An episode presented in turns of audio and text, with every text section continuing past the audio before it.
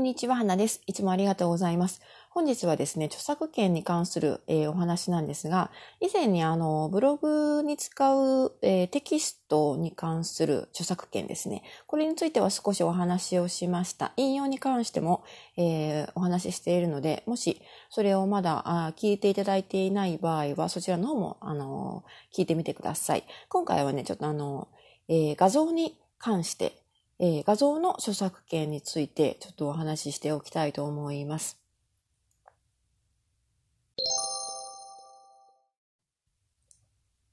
はいえー、まずですね、えー、もう以前から何回かお話ししてるんですけど、ネット上に公開されている画像って、あの、すべて著作権というものがあるんですね。で、著作権というのは、それを作成した人、まあ、テキストであればその文章を書いた人、画像であれば、あ大体はその、それを撮影した人、イラストであればそのイラストを作成した人に、えー、まつわる権利です。で、あの、まあ、その人の、作った人の権利を、保護するためのものなんですけれども、著作権というのがありましてですね、あの、それを第三者が勝手にダウンロードして使ってはいけませんよということなんですね。ネット上にあの、公開されている画像ってね、あの、ロックされている場合もありますけれども、結構簡単にダウンロードできるんですよね。で、あの、まあ、ダウンロードをするのはまあ、あれなんですけれども、例えば他の自分が運営しているブログとかね、えー、自分の投稿として、こう、勝手にアップロードしてはいけませんということです。それをやってしまうとですね、あの、最悪の場合、著作権侵害ということで、えー、損害賠償を請求される場合もありますので、くれぐれも他人の画像は勝手に使わないようにしましょう。はい。ということでですね。まあ、あの、ブログにね、画像を使いたいとき、一番いいのは、やっぱりね、自分で撮影した写真を使うことなんですよ。ただ、あの、どうしてもね、えー、なんか自分で撮影した写真でうまくこう自分のブログに合うものが見つからないとか、撮影したつもりなのにちゃんと撮れていなくって、あの、画像がね、うまく、あの、こう、見つからないとか、そういう時ってありますよね。そういう時はですね、あの、フリーの素材サイトというのもありますので、そちらからダウンロードすることができます。えー、先ほどネット上に公開されている画像は勝手にダウンロードして自分のブログにアップロードしてはいけませんよというふうに言ったんですけれども、一部あの勝手にあの使ってもいい画像がね、あるんですよ。で、えあの、そちらはですね、フリーの素材サイトとか、フリー無料の画像サイトとかというふうに、え検索するといくつか出てくると思うんですけれども、そこで配布されている画像は、えー、ダウンロードして自分のブログにアップして使っても OK ですよという、えー、サイトなんですね。ですので、もしどうしてもブログに使う画像が見つからないという時はですね、そういうサイトから探すようにしてみてください。ただ、あの、確認したいことが少しあってですね、えー、3つほどポイントがあります。まず、あの、商用利用が可能かどうか、これをチェックしてみてください。フリーの素材を扱っているサイトとか画像のね、ダウンロードできますよ、無料サイトがあったらですね、まず利用規約を読みましょう。でですね、商用利用可能かどうか確認します。例えば、商用利用というとちょっと分かりにくいかなと思うんですけれど、あの、アフィリエイトリンクとかね、アドセンス広告などを掲載するブログとかサイトは、これすべて商用利用だと考えておいて間違いないと思います。ですので、自分の運営しているブログにですね、そういう広告が掲載されている場合、もしくは自分でアフィリエイトサイトのリンクとかですね、えー、アドセンス広告を貼り付ける場合はですね、商用利用とみなされると思っていてください。じゃあ逆に所要利用にならないのは何かというと、例えば教育機関とかですね、あとは学校に提出するレポートとか、そういうのは所要利用ではないと言えると思います。はい。あとその次、二つ目に確認したいのが、クレジット表記が必要かどうかですね。これあの、クレジット表記というのはですね、その画像を撮影した人、作った人の名前とか、作者の名前ですね。それと、そのどこからそのサイ、えー、画像を引用しているのか、引っ張ってきたのかという元のリンク先ですね。これが、えー、必ず表記してくださいということを、えー、明記されているサイトもあります。あの、まあ、クレジット表記と言ったり、貴族表示と言ったりするんですけれども、これが必要な場合は必ず記載するようにしてください。これがないと、あの、利用規則違反ということで、えー、NG になってきます。あともう一つ確認したいのは、外編が可能かどうか。編集とかね、何かあの、文字を追加したりとか、色を変更したりとか、フィルターをかけたりとか、そういう改変が、えー、可能かどうかしても、してもいいのかどうか。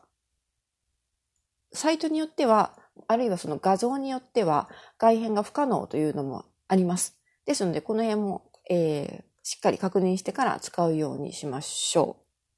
でですね、この3つのポイント、商用利用が可能かどうか、クレジット表記が必要かどうか、改変が可能かどうかという点はですね、そのフリーを、フリーな素材を配布しているサイトごとに決まっていたり、あるいはサイトの中でも作品ごとに決まっているケースがあります。ですので、よくよくあの、サイトの利用規約と、あとはその画像それぞれについている、まあ、ライセンスとか規則とか、あの、決まり事ですね。これを確認して、それからダウンロードするようにしてみてください。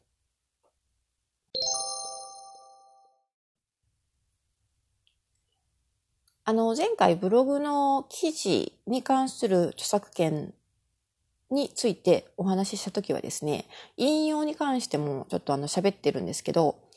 えー、画像に関してはですね、引用だったらどこからどこのサイトでも使っていいんじゃないかと思う方もいらっしゃるかもしれないんですが、ただし画像の引用はですね、ちょっとね、トリッキーなのであまりお勧めしません。あの、引用元を記載すれば、まあ、テキストの場合はね、大体 OK な場合が多いんですけど、画像の場合はですね、ちょっとあの、引用元を記載すればそれで OK とは限らないんですね。あの、まあ、できればですね、どうしてもこの画像を引用したいという場合は、その元の、えー、サイトを運営しているところに問い合わせをして OK をもらう方が安全です。そうでないと、後で見つかった時にね、あの、この画像引用は困りますというふうにクレームが来ることもあるので、というのもですね、サイトを運営している人って、その画像を購入しているケースもあるんですね。お金を払って画像を買って、それで掲載しているケースとかもあるので、そうなってくるとまた著作権とは別にね、使用料とかそういう問題になってくるので、あの、ちょっとね、ややこしいんですよね。ですので、えー、まあそういう最悪のケースを避けるためにもですね、画像の引用はできればしない方がいいと思います。ただし、あの、アマゾンとか楽天とかのあの、ショッピングサイトですね、ショッピングモールなどの、えー、画像を引用してです、商品の画像を引用してですね、その、えー、そのショッピングサイトに対してリンクを貼る。そしてその商品に関するレビューを書く。そういう場合は、あの、暗黙の了解というかね、えー、OK というふうになっているみたいです。それで Amazon とか楽天からクレームが来たという話は聞いたことがないので、私もそういうふうに商品紹介してますし、そのその点に関しては安心していいんじゃないかなと思います。ただ、それ以外の、えー、画像の引用に関してはですね、たとえそのサイト、引用元のサイトを紹介したいというポジティブな気持ちがあったとしても、えー、ちょっと、ちょっとそれは待ってくださいというふうにあの、待ったがかかる場合もありますので、できるだけ引用は避けるようにするのがおすすめです。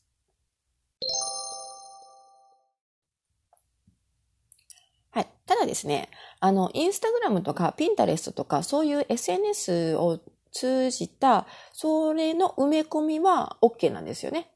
ですので、まあ、あの、ちょっとあのトリッキーな手法ではありますけれども、えー、どうしても使いたい画像があったらですね、一度あのピンタレストとかでピンして取り込んでですね、それで、あの、自分の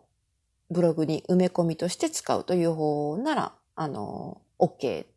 みたいです。まあ、現在のところということなので、まあ、それが将来、将来ですね、いつかあの、それも、あの、著作権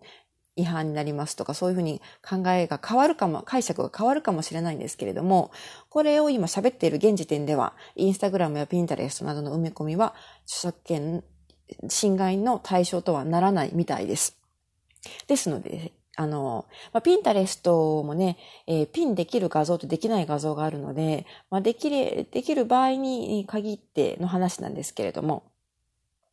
どうしてもこの画像を引用したいとか、この画像を使いたいという場合はですね、そういう裏技もありますよということで、一応紹介しておきます。でですね、ただ、あの、インスタグラムやピンタレスの、あの、埋め込みはですね、やはりね、えー、将来的にリンク切れになることもあるんですね。ですので、こまめにメンテナンスをすることが大切になってきます。結構インスタとかでもですね、一旦あの、インスタグラムに上げたものの後で削除してしまったりとかね、されると、あの、その埋め込みもその画像が削除されてリンク切れになってしまうので、まあ、できればね、ブログの、自分のブログの中でリンク切れというのは、えー、少なければ少ない方がいいので、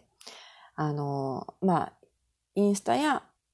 ピンタレストの埋め込みをする場合はですね、将来リンク切れになるリスクがあるということを念頭に置いて使う方がいいんじゃないかなと思います。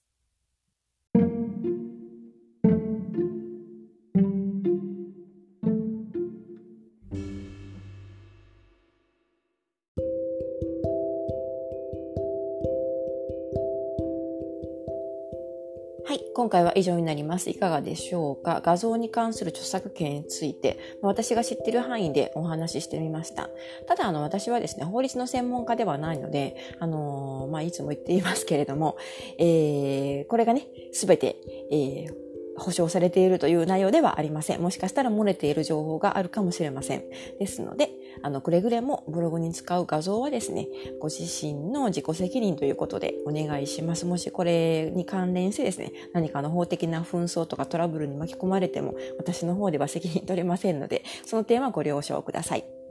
はい。まあ、あのー、ね、一番いいのはね、やっぱりね、ベストなのはね、自分で撮った画像を使うのが一番の最良の方法だと思います。最近あの、Google の検索エンジンのアルゴリズムとかでもですね、画像のオリジナリティというのも結構あの、評価されてきているみたいなので、まあ、できればですね、自分で撮影した写真を使うのがいいんじゃないかなと思います。はい。ですが、まあ、どうしてもね、撮影したつもりがうまく撮れてなかったとか、やっぱりありますよね。ブログやってるとね。そういう時には、あの、フリーの素材サイトが便利なので、使ってみてはどうかなと思いました。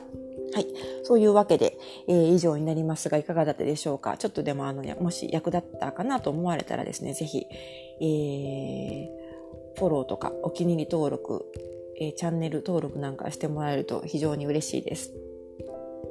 ま、今後もこのような内容でライティングとかブログ作成に役立つ情報をお届けしていきたいなと思っていますので、はい、よろしくお願いしますというわけでした。はい。では、今回以上になります。最後までお付き合いいただきましてありがとうございました。また次回お会いしましょう。